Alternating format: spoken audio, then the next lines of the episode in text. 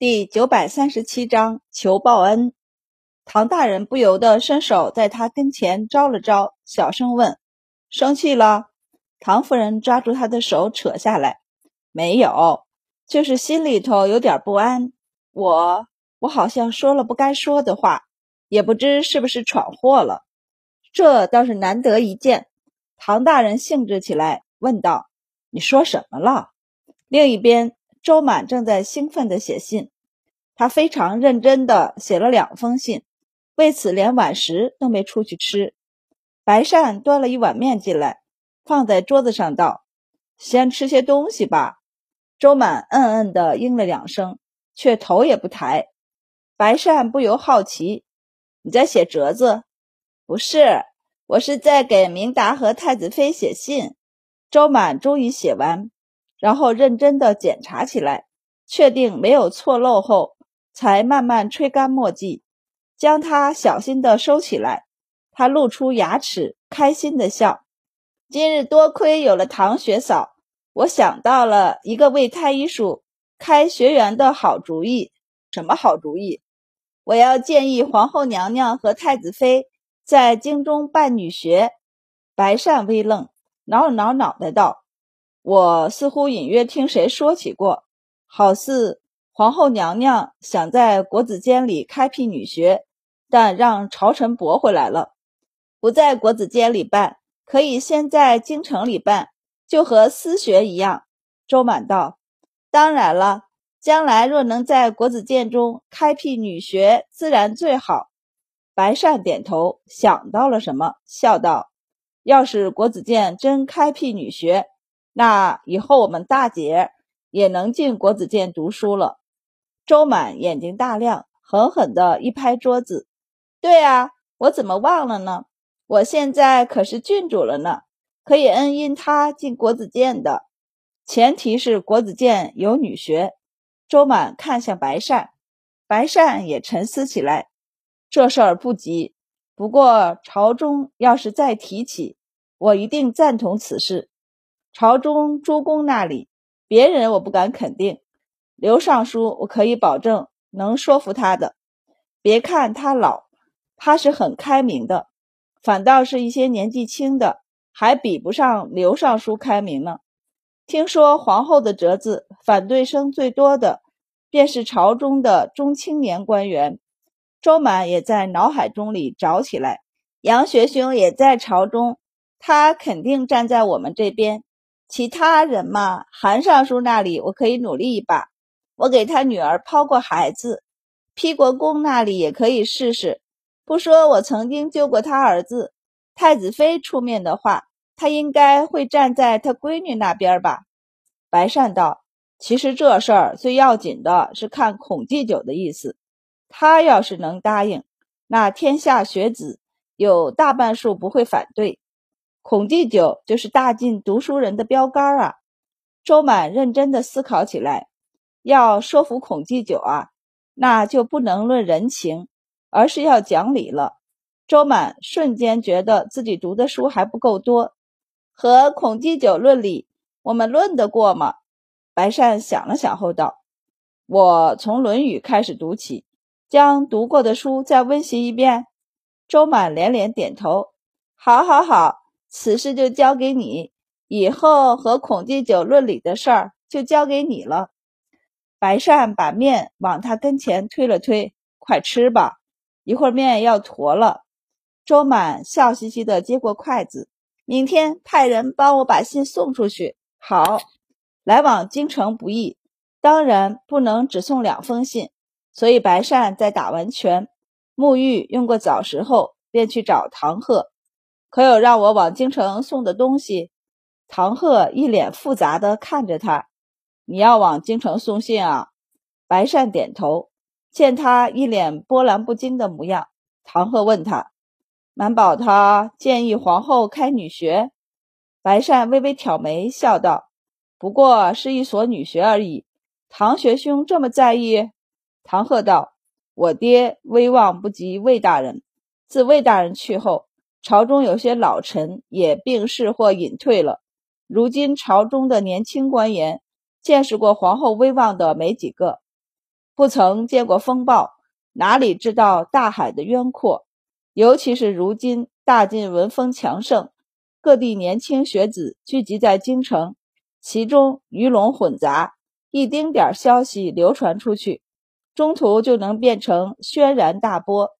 唐鹤道：“周满以女子的身份立在朝堂上，朝中诸公是已经没多少意见了，但民间总有些不好的声音。开办女学的事儿，若由他提出。”白善微微一笑，道：“总不能因为些不好的声音，便忽略了大多数的好的声音吧？”他目光坚韧地看着唐鹤，这是他想做的事儿，他想做便去做了。若是起了风波，我们在一起填平就是。唐鹤还能说什么呢？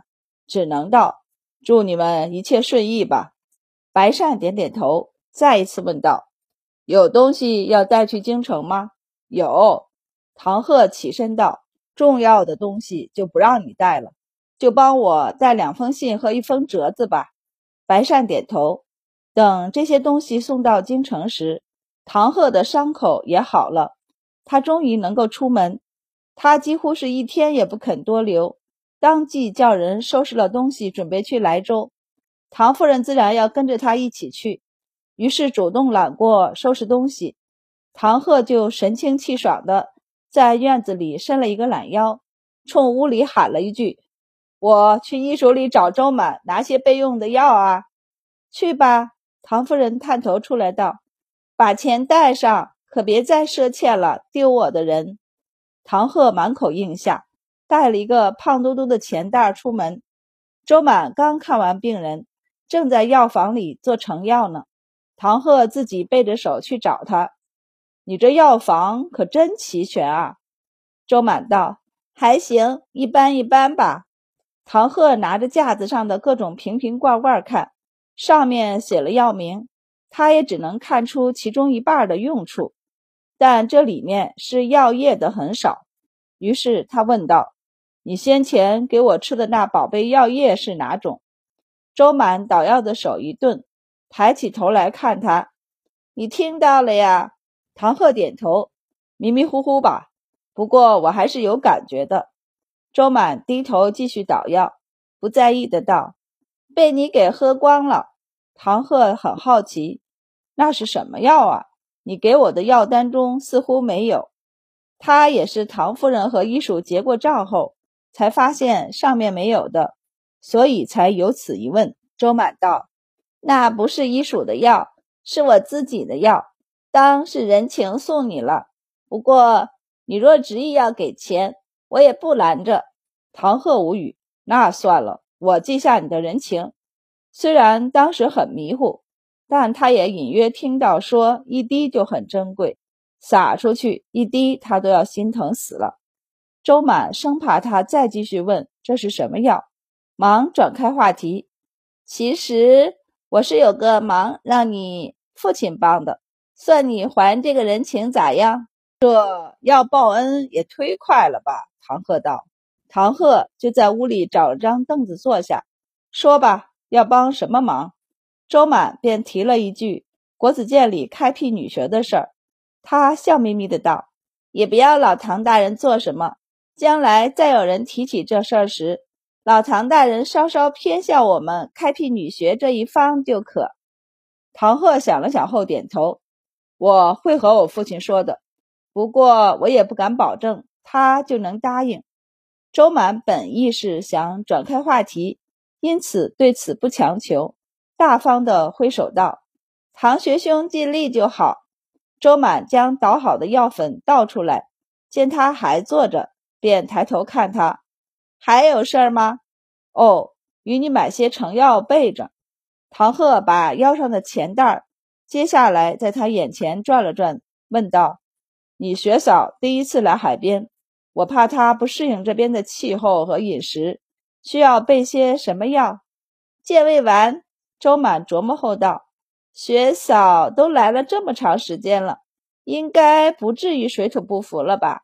买点买点。”唐鹤道：“你学嫂有钱，说的好像那钱不是他的一样。”周满将药粉盖好。起身走到药架前给他配药。除了健胃丸，他还给他们准备了一些伤药和风寒咳嗽之类的常备药。唐鹤揣了不少药瓶回去，一股脑的交给唐夫人后就不管了。晚上，白善和周满请他们一起用饭，算是送行。唐鹤还不能喝酒，晚上白善也不喜欢喝茶，所以他给他盛了一碗汤。以汤代酒，唐学兄保重。唐鹤无言地端起碗，将汤一饮而尽。周满想起一事儿来，对了，我有东西送给你们。他扭头去看西饼，西饼转身出去，很快拿了一个药瓶上来。周满递给唐鹤：“我前两天刚做好的，收在屋里，差点忘记给你了。”唐鹤接过：“这是什么呀？”这是你所中的毒的解药，周满笑道：“专门针对他的解毒丸，我研究过了，那应该是两种蜈蚣毒液与毒草炼制成的毒。也不知道莱州还有没有刺客，这种毒很难得。如果他们要再动手，换毒的可能性不大。你带着，或许会有用。这和周满之前开的解毒汤还有点不一样。”是专门应对这种毒的，是他在教学室里将毒都分析出来后制作的解药，解毒快速，副作用还小。唐鹤收起来，冲他竖起大拇指：“你厉害！”唐夫人也感激地给周满盛了一碗汤，来，学嫂敬你一碗。周满刚刚已经喝了一碗，此时再喝，他只能捧起来和他碰了一下。低头正要喝，一股淡淡的蛋腥气钻进鼻子里，他忍不住转过头去干呕了一声。白善忙扶住他，将他手里的碗接过。怎么了？周满摇了摇手，没事儿。最近嗅觉灵敏了许多，所以闻到了淡腥气。白善不解，嗅觉还能变得灵敏？唐夫人却若有所思。你这是？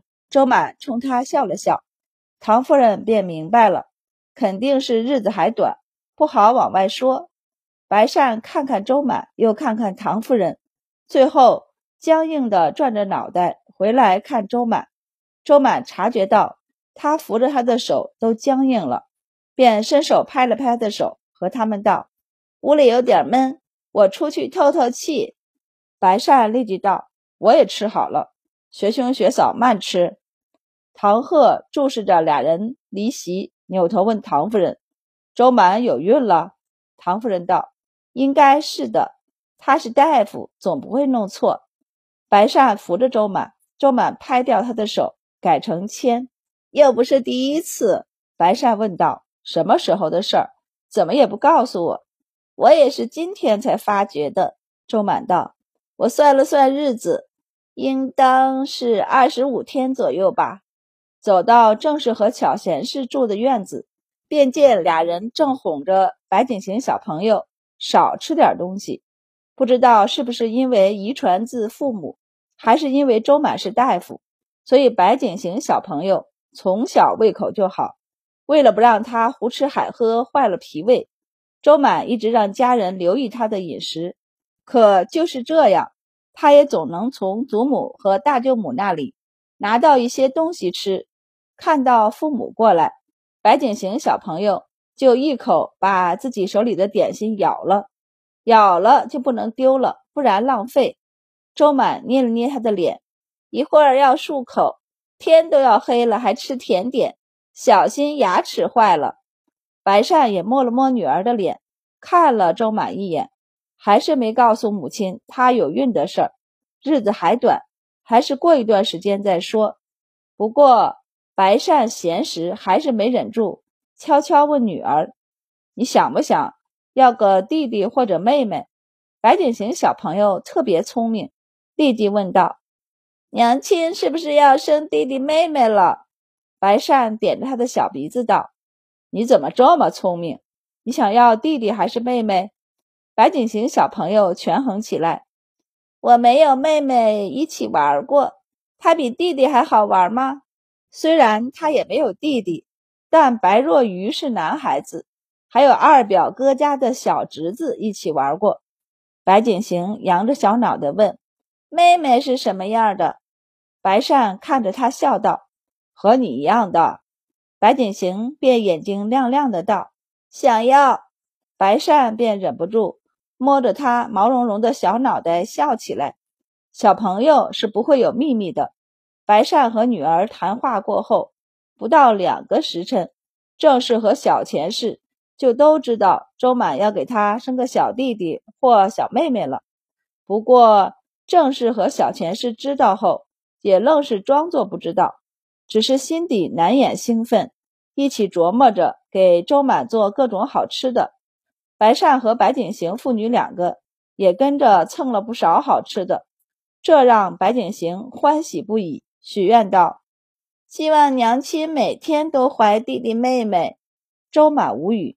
他收了他面前装点心的碗，来，我们母女来促膝长谈一下。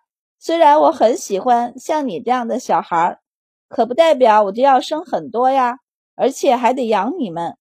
周满指着碗里的点心道：“雪媚娘用了糯米粉、糖和奶一块的成本我算不出来，但肯定不便宜。你一个人要吃两个，再有两个弟弟妹妹。”一次就得吃六个，再多几个，光每天的点心都去多少钱了？白景行小朋友听得目瞪口呆，一旁的白善忙道：“点心钱我还是出得起的。”